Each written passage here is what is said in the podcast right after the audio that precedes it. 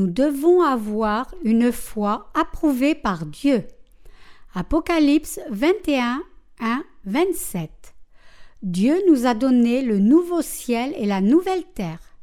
Dieu nous dit que ce que vous voyez présentement, le premier ciel et la première terre, et tout ce qu'ils contiennent, disparaîtra entièrement et qu'il nous donnera en remplacement un nouveau ciel, une nouvelle terre et une nouvelle mer, et qu'il renouvellera toutes choses dans cet univers nouvellement créé. Cela signifie que le Seigneur Dieu donnera ce nouveau ciel et cette nouvelle terre comme cadeau aux saints qui ont pris part à la première résurrection. Cette bénédiction est un don de Dieu qu'il prodiguera à ses saints, eux qui ont reçu la rémission de leurs péchés. Dieu donnera donc cette bénédiction aux saints qui ont participé à la première résurrection. Cette bénédiction est accordée uniquement aux saints qui, en croyant au saint évangile d'eau et d'esprit donné par Jésus-Christ, ont reçu la rémission de leurs péchés. Notre Seigneur deviendra ainsi l'époux des saints. À partir de ce moment, tout ce qui restera à faire aux épouses est d'être revêtues de la protection de l'époux de ses bénédictions et de sa puissance, puisqu'étant les femmes de l'agneau, et de vivre dans la gloire en son glorieux royaume pour toujours. Ce passage nous dit aussi que la cité sainte, la nouvelle Jérusalem, descendait du ciel. Ce n'était pas une ville ordinaire, car il est dit que cette ville était aussi magnifique qu'une épouse parée pour son mari descendant du ciel. Dieu a préparé une ville sainte pour les saints. Cette ville est la ville de Jérusalem, le temple de Dieu. Ce temple est préparé uniquement pour les saints de Dieu, et elle fut planifiée pour les saints de tout temps en Jésus-Christ, avant même que le Seigneur Dieu ait créé cet univers. Les saints, par conséquent, ne peuvent que remercier le Seigneur Dieu par leur foi et lui donner gloire pour son don de la grâce. Toutes ces choses, que les saints soient devenus le peuple de Dieu et qu'ils soient devenus leur Dieu, sont des grâces accordées par Dieu et un cadeau que les saints ont reçu de lui pour avoir cru en la parole du salut, de l'eau et de l'esprit. Par conséquent, tous ceux qui sont bénis en pouvant entrer dans le temple du Seigneur et vivre avec lui rendront grâce et gloire à Dieu pour toujours. Car l'Écriture nous dit que Dieu essuiera toute larme, qu'il n'y aura plus de mort, ni de cris, ni de souffrance dorénavant, et que les premières choses sont passées même si la peine, les pleurs, la douleur, la mort, les lamentations et la tristesse abondent dans ce monde présentement, de telles choses n'existeront plus dans la nouvelle terre et le nouveau ciel. Ceux qui vivront dans les cieux et terres nouveaux donnés par le Seigneur ne verseront plus aucune larme de tristesse, ni ne crieront dans la peine pour la perte de leur bien-aimé, non, plus jamais. Lorsque ce temps de l'entrée des saints dans les cieux et la terre nouveau arrivera, le premier ciel, la première terre et toutes leurs peines disparaîtront tout simplement, et tout ce qui attendra alors les saints sera de vivre une vie de gloire et de bénédiction avec Dieu dans ces nouveaux cieux et terres pour toujours. Dieu effacera toutes les imperfections du premier monde et créera ce nouveau monde parfait. Le passage principal du chapitre 21 nous parle de ces nouveaux cieux et terres qui suivront la complète extermination de ce monde après que le royaume millénaire décrit au chapitre 20 soit passé. Au chapitre 20, toute chose reliée un tant soit peu à cette terre sera passée l'âge de l'Antéchrist, la bête, du faux prophète, de ses disciples et de ceux qui n'ont pas cru en Dieu, mais se sont opposés à lui en ce monde, aura entièrement passé. Ils auront tous été jetés dans le feu lorsque le royaume millénaire touchera à sa fin, l'enfer étant maintenant le seul endroit où ils peuvent être vus. Ainsi, au chapitre 21, Dieu nous parle du nouveau ciel et de la nouvelle terre qu'il donnera aux saints, un endroit de perfection où aucun pécheur ne peut être trouvé. Tout comme vous devez aller dans un zoo si vous voulez voir des animaux sauvages, quand ce temps viendra, quiconque voudra voir Satan et ses disciples devra faire un voyage en enfer. À cet endroit où Dieu nous donnera les cieux et terres nouveaux, notre Seigneur y vivra aussi avec nous. Dieu a aussi créé pour nous la ville sainte, ayant une nature magnifique et de brillants jardins verts. Lorsque le nouveau ciel et la nouvelle terre arriveront, toutes les choses du premier monde et toutes ses imperfections auront disparu, seule la vérité existera et les saints parfaits régneront sur le royaume des cieux pour toujours et à jamais. Ne soyez pas abattus par votre condition présente. Cet âge actuel est un âge de ténèbres et de désespoir. L'espérance ne se trouve nulle part en cet âge dont l'avenir est couvert d'incertitudes. C'est pourquoi, par moments, nous nous sentons frustrés et faibles, même si nous prêchons l'Évangile. Pour ma part, mon cœur est souvent abattu à cause de cela. Mais en lisant la parole de l'Apocalypse et en expliquant ces passages, j'ai réalisé que les saints et les serviteurs de Dieu qui font face à la fin des temps n'ont nullement à être attristés. En me faisant réaliser que les tribulations et souffrances présentes ne sont qu'éphémères et qu'un monde éclatant se constituera sous mes yeux, Dieu a fortifié mon cœur pour qu'il ne soit plus jamais troublé. Si nous regardons nos conditions actuelles, nos vies sont en fait déprimantes, tristes et inintéressantes, et nous sommes prompts à être découragés par les problèmes sans fin qui nous visitent en servant l'Évangile.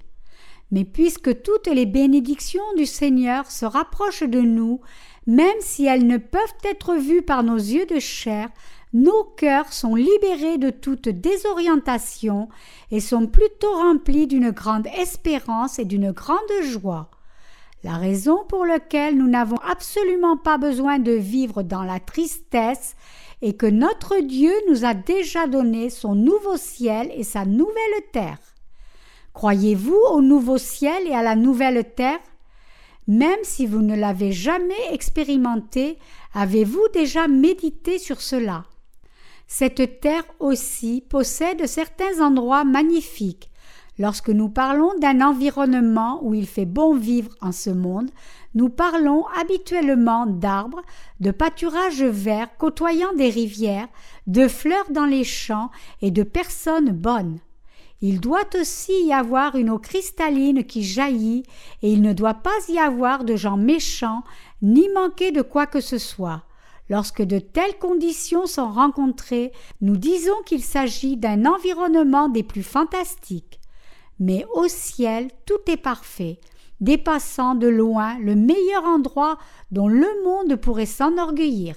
La question est alors de savoir pour qui Dieu a préparé et fera descendre des cieux cette ville sainte construite si parfaitement. Dieu créa cette cité pour nul autre que les saints. C'est pourquoi nous pouvons tous oublier tout ce qui concerne la première terre.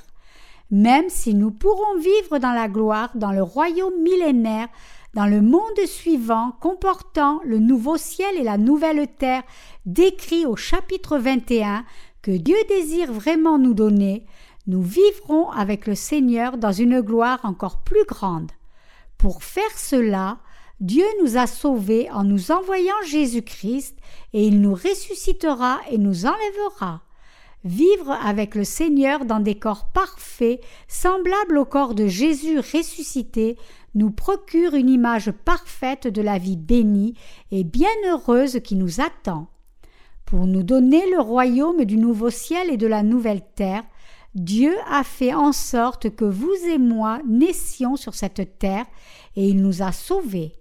Si les saints vivent en ce monde en réalisant la profonde providence de Dieu, ils peuvent tous bien vivre sans que cela soit difficile, tristement souffrant ou déprimant.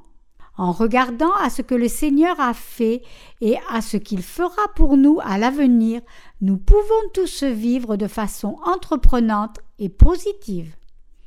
Mais si nous regardons à nous-mêmes et à l'état désespérant des domaines politiques, économiques et sociaux de cette terre, il n'y a pas d'autre choix que de tomber dans le désespoir. Vous et moi ne devons jamais oublier que Dieu nous a donné la nouvelle terre et le nouveau ciel et que le ciel nous appartient. C'est la réalité, c'est un fait. Même si ce monde essaie de vous attrister, ne soyez jamais attristés par lui, ni en colère, mais regardez simplement au Seigneur, et vivez votre vie avec espérance, croyant que le Seigneur a réellement donné le nouveau ciel et la nouvelle terre à ses saints. Dieu a dit qu'il ferait toutes choses nouvelles. Il a dit à Jean d'écrire ces paroles à l'effet qu'il ferait toutes choses nouvelles, car ces paroles sont certaines et véritables. Ceux qui prennent part à la première résurrection participeront aussi à toutes les bénédictions se rattachant au fait de vivre dans un endroit où Dieu aura fait toutes choses nouvelles. C'est quelque chose dont nous ne pouvons même pas rêver avec nos pauvres pensées humaines, mais c'est quelque chose que Dieu a préparé pour ses saints. Les saints et toutes choses rendront tous gloire action de grâce, honneur et louange à Dieu à jamais pour avoir accompli cette œuvre merveilleuse. La Bible dit que Or, la foi est une ferme assurance des choses qu'on espère, une démonstration de celles qu'on ne voit pas. Hébreux 11, 1. Même si nous ne pouvons voir ces choses avec nos yeux, en d'autres mots, elles sont néanmoins totalement vraies. Nous avons espéré être sauvés de tous nos péchés, et en croyant en notre salut, nous avons réellement été sauvés. Et puisque nous avons, après avoir été sauvés, voulu et espéré vivre pour toujours dans un monde complet et parfait qui ne manquerait de rien, Dieu a réellement accompli cette espérance pour nous. Tout ce que nous avons voulu et espéré deviendra entièrement réalité car toutes nos espérances sont vraies. Au chapitre 10 de l'Apocalypse, lorsque le Seigneur parle à Jean à travers son ange qui se tient sur la mer et sur la terre, et lorsque Jean essaie d'écrire ces paroles, Dieu lui dit de ne pas les écrire. Parmi les choses dont parla le Seigneur, il y a certaines choses qu'il n'a pas permis d'écrire, car il s'agit d'un mystère qu'il révélera uniquement à nous, ses saints. Ce mystère n'est rien d'autre que notre enlèvement. Pour savoir exactement à quel moment notre enlèvement se produira, nous devons d'abord réaliser que la septième trompette de Dieu est la clé décisive pour résoudre ce mystère. Alors, quand la septième trompette sonnera-t-elle?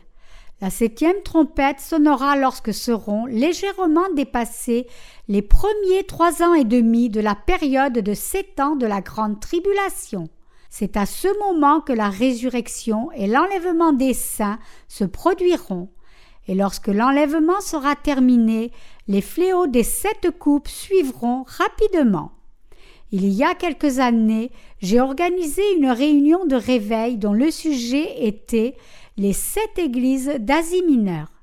J'ai aussi écrit un livre sur ces sept églises d'Asie mineure et son contenu correspond à ce que je vous explique dans le passage actuel. En regardant les sermons dans le livre, je pouvais ressentir que, même si les temps avaient beaucoup changé, la parole de Dieu n'avait pas changé du tout au fil du temps. Voulez-vous vivre dans le nouveau ciel et la nouvelle terre, dans un endroit que Dieu a préparé pour vous et moi? Les imperfections de ce monde n'existeront plus, Lorsque Dieu a dit qu'il ferait toutes choses nouvelles, certaines personnes pourraient interpréter cela en disant qu'il transformera ce qui se trouve déjà ici en recyclant. Mais à partir du chapitre 21, on voit qu'il s'agit absolument d'un monde entièrement nouveau, complètement différent de l'ancien. Les nés de nouveau prendront part à ce nouveau ciel et à cette nouvelle terre, nouvellement et entièrement créés par Dieu, parce qu'ils sont ceux qui sont participants aux attributs divins. C'est autrement dit parce qu'ils sont devenus des participants du royaume divin. Plutôt que de baser toutes nos pensées sur des concepts matériels, nous devons penser aux dimensions spirituelles. Je prie pour que vous soyez tous le genre de saints et de serviteurs qui croient en ce que Dieu a vraiment donné à nos âmes et qui croient dans la foi que ces choses, même si elles ne sont pas encore accomplies, deviendront vraiment réalité. Dieu nous a donné de grandes bénédictions. Dieu a dit qu'il donnerait la fontaine de l'eau de la vie gratuitement à ceux qui ont soif. Cette parole ne fait pas référence à l'évangile d'eau et d'esprit. Lorsque les gens croient que Dieu les a délivrés de leur soif en leur donnant son évangile sur cette terre et en les sauvant de leurs péchés, cela peut s'apparenter à boire de l'eau de la vie. Mais ce passage-ci ne se réfère pas seulement à cela, mais il fait référence à l'eau de la vie que nous boirons réellement dans le nouveau ciel et la nouvelle terre, où quiconque boira de cette eau de vie ne mourra jamais, son corps étant transformé en un corps semblable à celui du Seigneur, et où il vivra éternellement avec lui.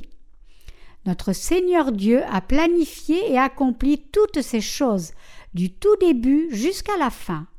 Toutes les choses que le Seigneur a faites, il les fit pour lui et pour ses saints.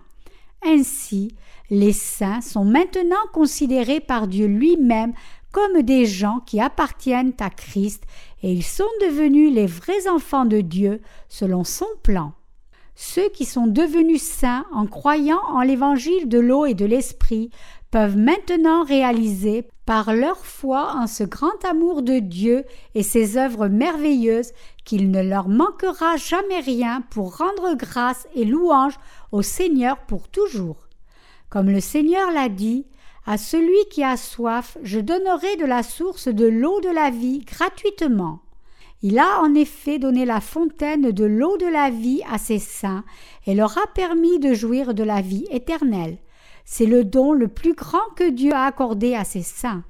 Maintenant, les saints vivront pour toujours dans le nouveau ciel et la nouvelle terre et boiront à la fontaine de l'eau de vie, grâce à laquelle ils n'auront plus jamais soif.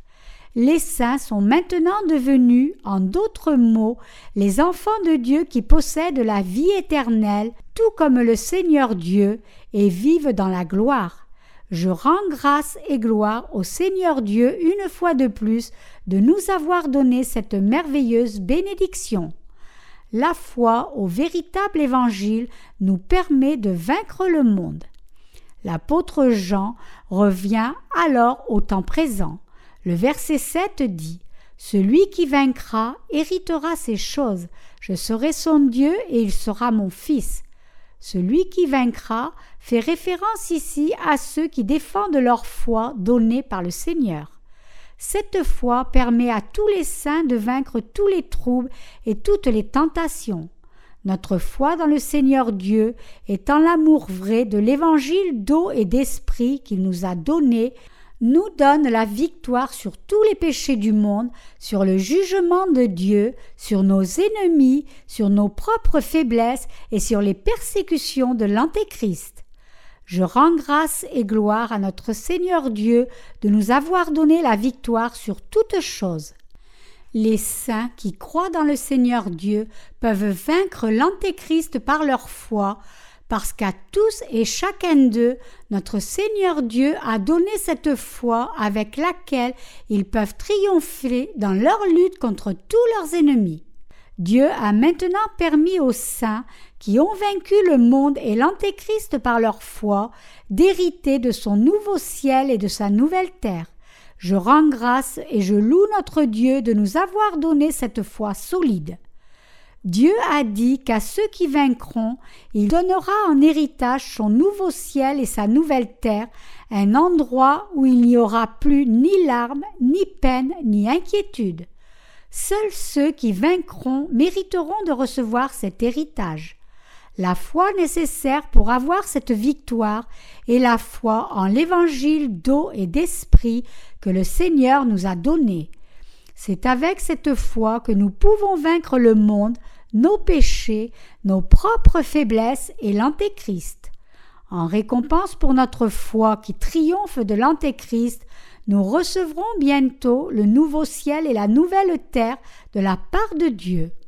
Parce que nous recevrons toutes ces bénédictions pour notre foi, lorsque l'Antéchrist se tiendra contre nous et essaiera de nous enlever notre foi, nous pourrons triompher de toutes les manigances de tous nos ennemis avec cette foi.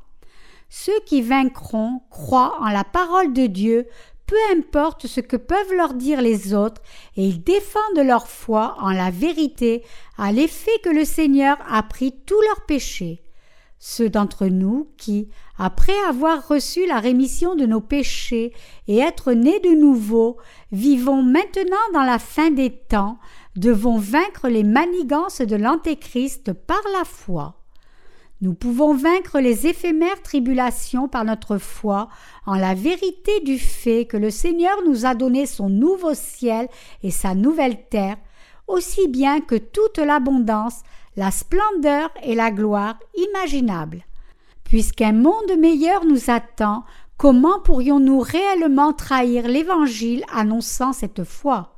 Quand de meilleures choses viendront à nous demain, quand des choses incroyablement merveilleuses nous attendent, si nous persévérons simplement un jour, ne serions-nous pas capables de tenir dans les épreuves actuelles?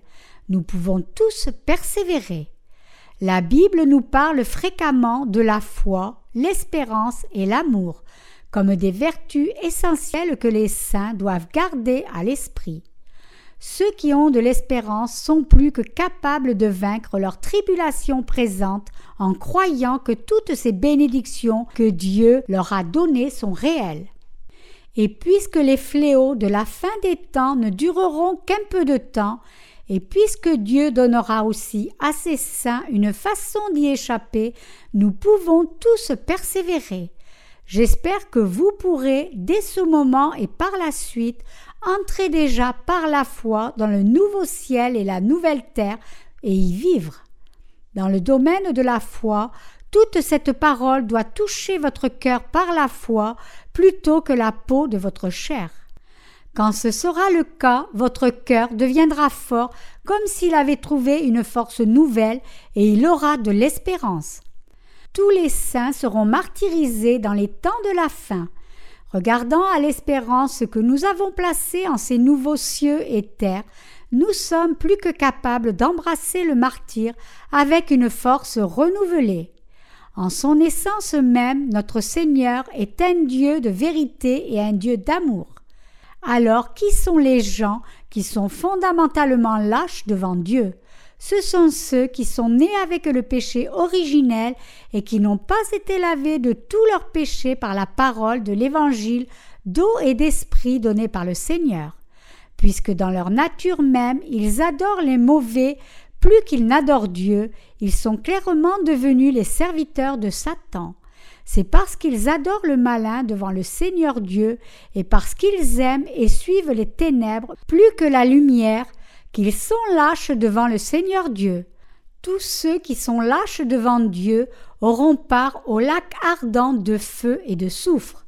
C'est un fait établi que ces gens qui sont ténèbres en eux-mêmes à cause des péchés en leur cœur n'ont pas d'autre choix que d'avoir peur de Dieu. Comme les âmes de ceux qui appartiennent à Satan aiment les ténèbres, ils sont lâches devant Jésus qui est la lumière.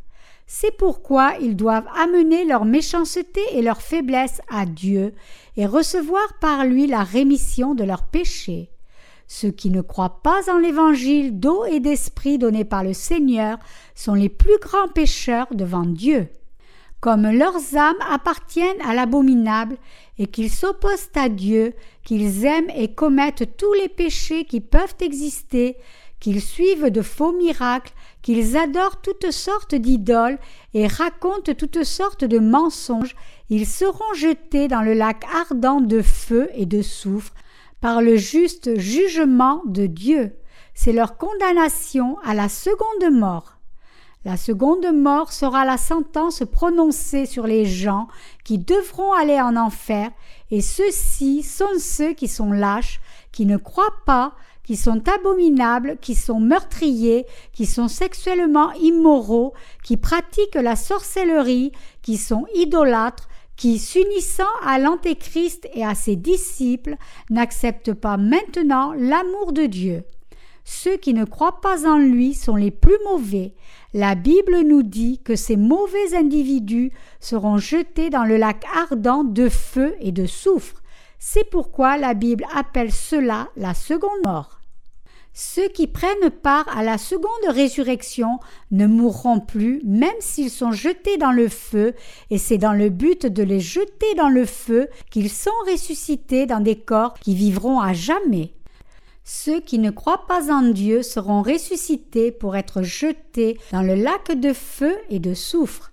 La seconde résurrection, qui amènera une souffrance éternelle dans le feu de l'enfer sans pouvoir mourir, est réservée pour tous ces gens qui ne croient pas.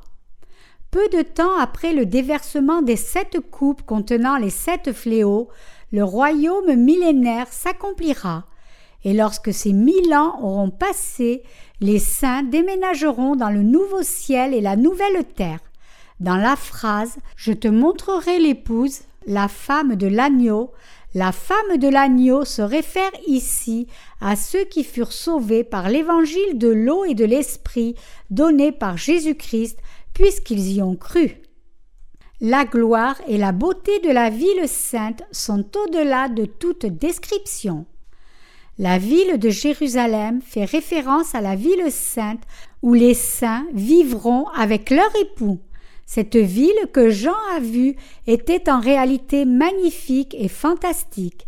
Elle était majestueuse en taille, ornée de pierres précieuses de l'intérieur à l'extérieur, pure et transparente. L'ange montra à Jean où les épouses de Jésus-Christ vivront avec leur époux. Imaginez vivre dans un palais construit avec des pierres précieuses. Dans cette cité construite avec douze sortes de différentes pierres précieuses, ceux qui seront devenus les épouses de l'agneau y vivront pour toujours. Cette cité est le cadeau que Dieu offrira à la femme de l'agneau. Le passage nous dit que la ville de Jérusalem brille avec éclat et que sa lumière est comme celle de la plus précieuse des pierres, comme une pierre de jaspe transparente comme du cristal. La gloire de Dieu est donc sur cette cité et sur tous ceux qui y vivent. Le domaine de Dieu est ainsi fait de lumière, ainsi seuls ceux qui ont été nettoyés de toutes leurs ténèbres, de leurs faiblesses et de leurs péchés peuvent entrer dans cette cité et y vivre. Donc, pour pénétrer dans cette cité sainte, nous devons tous croire uniquement en la parole véritable de l'évangile d'eau et d'esprit que notre Seigneur nous a donné. Le passage dit que la cité a une grande et haute muraille ayant douze portes. Et il est dit que des noms sont écrits sur les portes et qu'il s'agit des noms des douze tribus des enfants d'Israël. Dieu nous dit qu'il a vraiment préparé cette cité entourée d'une grande et haute muraille pour ses saints. C'est une indication spirituelle signifiant qu'il est très difficile d'entrer dans cette ville sainte. Cela nous dit, en d'autres mots, que d'être sauvé de tous nos péchés devant Dieu est impossible par des efforts humains ou par des choses matérielles de ce monde que Dieu créa. Pour être délivrés de tous nos péchés et entrer dans la cité sainte de Dieu, il est absolument essentiel que nous ayons la même foi que les douze apôtres de Jésus, la foi qui croit en la vérité de l'Évangile d'eau et d'esprit. Ainsi, quiconque ne possédant pas cette foi en l'Évangile d'eau et d'esprit ne pourra jamais entrer dans cette cité sainte. La cité est gardée par douze anges se tenant aux portes. La phrase Des noms étaient inscrits sur elles, les portes, d'un autre côté, nous dit que les propriétaires de cette ville ont déjà été déterminés, car il s'agit de nul autre que de Dieu lui-même et de son peuple. Et la ville appartient au peuple de Dieu, composée de ceux qui sont devenus ses enfants. Cette ville sainte a trois portes dans chacune des quatre directions nord, sud, est et ouest. Je suis certain que le Seigneur a mentionné ces trois portes spécifiquement ici pour nous dire qu'elles sont spécialement reliées à l'évangile en lequel nous croyons. 1 Jean 5, 7, 8 établit qu'il y a trois témoins du vrai évangile autant au ciel que sur la terre. Seuls ceux qui croient en ces trois témoins, autant au ciel que sur la terre, peuvent entrer au ciel. Nous, les nés de nouveau, croyons en un Dieu trine et en son acte de justice consistant à nous sauver à travers l'eau, le sang et l'esprit. Le fait que le nom des douze apôtres sont écrits sur les douze fondements de la muraille de la ville nous dit que le Seigneur a accompli exactement ce qu'il avait promis, qu'il n'effacerait pas leur nom du livre de vie, mais au contraire qu'il y serait inscrit. Un stade, stadion en grec, est une unité de mesure de distance, environ 600 pieds, 185 mètres en mesure actuelle. Lorsque la Bible nous dit que chaque côté de la cité carrée dans le ciel mesure 12 000 stades, elle nous dit que chaque côté mesure environ 2 220 000 kilomètres, 1 185 000 miles. On nous dit aussi que la longueur, la largeur, la profondeur et la hauteur sont égales. La taille majestueuse de la cité nous dit combien grand et glorieux est le royaume de Dieu. La signification biblique du nombre 4 est la souffrance. La foi que le Seigneur nous demande n'est pas simplement quelque chose que n'importe qui peut avoir, mais cette foi peut être possédée seulement par ceux qui acceptent la parole de Dieu telle qu'elle est, même s'ils ne peuvent pas la comprendre entièrement par leur propre pensée humaine. Comme chrétiens, il est impossible d'entrer dans la cité sainte de Dieu seulement en croyant en la croix de Jésus et que le Seigneur est Dieu et Sauveur. Tout comme notre Seigneur l'a lui-même déclaré, Personne ne peut entrer dans le royaume de Dieu s'il n'est pas né de nouveau d'eau et d'esprit. Les gens peuvent naître de nouveau uniquement lorsqu'ils croient que tous les péchés du monde ont été transférés sur Jésus lorsqu'il fut baptisé par Jean le Baptiste et qu'il expia pour leurs péchés en versant son sang et en mourant sur la croix à leur place. La phrase la ville était d'or pur, semblable à du verre pur, nous dit que seuls ceux dont la foi est comme l'or, c'est-à-dire seuls ceux qui croient vraiment en Dieu, peuvent y entrer. Cela nous dit que la foi qui permet à quelqu'un d'entrer dans la cité sainte du Seigneur est le genre de foi qui croit la parole de Dieu telle qu'elle est écrite, celle qui est pure et libérée de toutes choses terrestres. Cela nous dit en d'autres mots que quelqu'un doit accepter la parole de Dieu sur la nouvelle naissance d'eau et d'esprit dans toute sa pureté, croire vraiment en cette parole et obtenir une foi raffinée. Les fondements de la muraille de la cité sont parés de toutes sortes de pierres précieuses, nous montrant que nous pouvons être nourris dans différents aspects de notre foi par la parole du Seigneur. Nous devons avoir une foi disciplinée, pas seulement la foi en l'évangile de l'eau et de l'esprit, ou une espérance pour le ciel et le royaume millénaire. Cette foi entraînée vient aussi à travers la parole de Dieu tout en endurant les souffrances présentes. Le Seigneur a donné aux saints non seulement sa bénédiction qu'est la rémission de leurs péchés, mais aussi la bénédiction de l'accomplissement de leur espérance à l'effet que ceux qui sont pardonnés de leurs péchés entreront au royaume millénaire et au ciel. Nous, les saints, pouvons seulement remercier Dieu de nous avoir qualifiés pour rentrer dans le nouveau ciel et la nouvelle terre où tristesse et peine ne seront jamais trouvées. Les saints qui vont entrer dans la cité sainte ont besoin de beaucoup de patience pendant leur séjour sur cette terre, se tenant fermement ancrés au centre de leur foi. Ceux qui croient en la parole de vérité prononcée par le Seigneur Dieu, autrement dit, ont besoin d'une grande persévérance pour défendre leur foi. Lorsque viendra la fin des temps, l'âge de l'Antéchrist, l'adversaire de la foi, arrivera. Cet Antéchrist amènera, comme serviteur de Satan, une grande persécution à beaucoup de gens de foi, cherchant à leur faire trahir leur foi. Si les gens se tiennent du côté de l'Antéchrist et abandonnent leur foi, non seulement le royaume millénaire et le ciel seront hors d'atteinte pour eux, mais ils seront aussi jetés en enfer avec Satan. Par conséquent, au milieu des épreuves, des persécutions et des fléaux de la fin des temps, nous aurons tous besoin de la persévérance nous permettant de défendre notre foi résolument, car cette persévérance inflexible est ce qui rendra nôtre le nouveau ciel et la nouvelle terre. Vivre dans les nouveaux cieux et terres est comme vivre enlacé dans les bras du Seigneur parce que Jésus-Christ, qui est devenu la lumière du nouveau monde, brille sur cette terre sainte en étant sa lumière, il n'y a nul besoin d'un soleil ou d'une lune pour l'éclairer.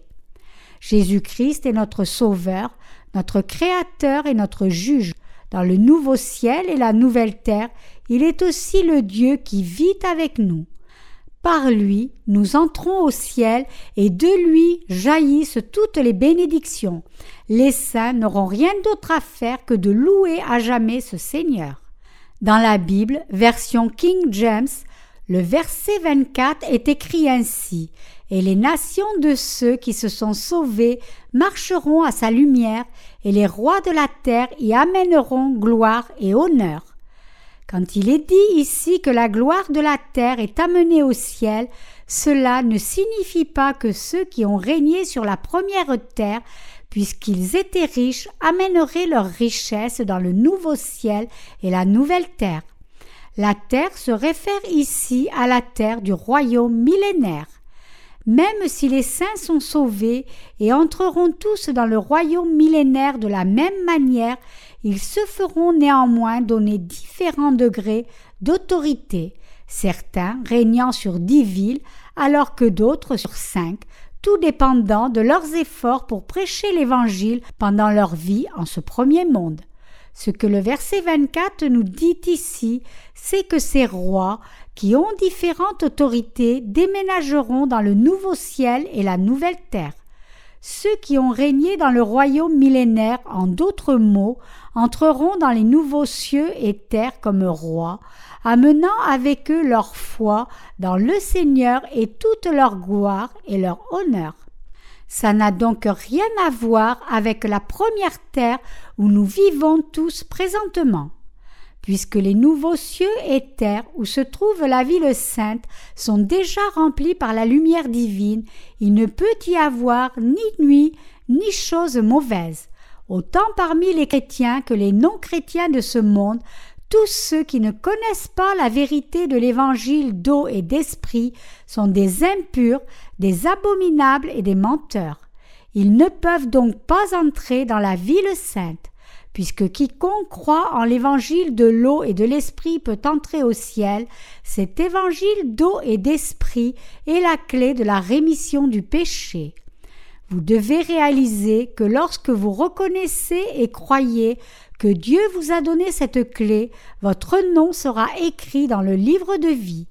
Et lorsque vous acceptez la vérité de cet évangile, vous serez revêtu de la bénédiction qu'est l'accès à cette ville sainte. Croyez que la vie le sainte nous a déjà été donnée, et vivez votre vie en fonction de cela avec espérance. Puisque tout ce que nous affrontons présentement est mesuré par le système de valeurs de ce monde séculier, nous ne pouvons pas vraiment nous représenter ce qu'est le vrai bonheur. Mais lorsque nous mesurons avec l'unité de mesure de Dieu, nous pouvons tous réaliser que ceux qui ont le ciel en leur possession sont vraiment les êtres les plus heureux. Pourquoi? Parce que tôt ou tard toutes les choses de ce monde disparaîtront. Ne nous offrant aucun endroit où placer notre espérance, elles disparaîtront toutes lorsque les tribulations et les fléaux arriveront à leur fin conformément au plan de Dieu. Rien n'est plus insensé que de placer sa confiance en de telles choses de la chair qui se décomposeront et seront réduites en cendres. Mais au contraire, ceux qui placent leur espérance dans le royaume éternel des cieux, qui ne se décomposera jamais ni ne sera réduit en cendres, sont des gens bénis. Seuls ceux qui sont sans péché peuvent entrer dans la ville sainte de Jérusalem préparée par Dieu. Les gens les plus heureux en ce monde sont ceux qui ont le ciel en leur possession, ceux dont les péchés ont été entièrement pardonnés et lavés. Nous devons vivre nos vies en étant bénis par Dieu, étant ceux qui lui donnent gloire pour nous avoir donné le nouveau ciel et la nouvelle terre, et ceux qui se dévouent eux-mêmes à la prédication du vrai évangile qui permet à chacune des âmes d'entrer au ciel. Vivons tous en de telles bénédictions, laissons-nous être aimés par Dieu, et lorsque nous nous tiendrons en la présence de notre Seigneur, vivons tous à jamais en étant enlacés dans ses bras.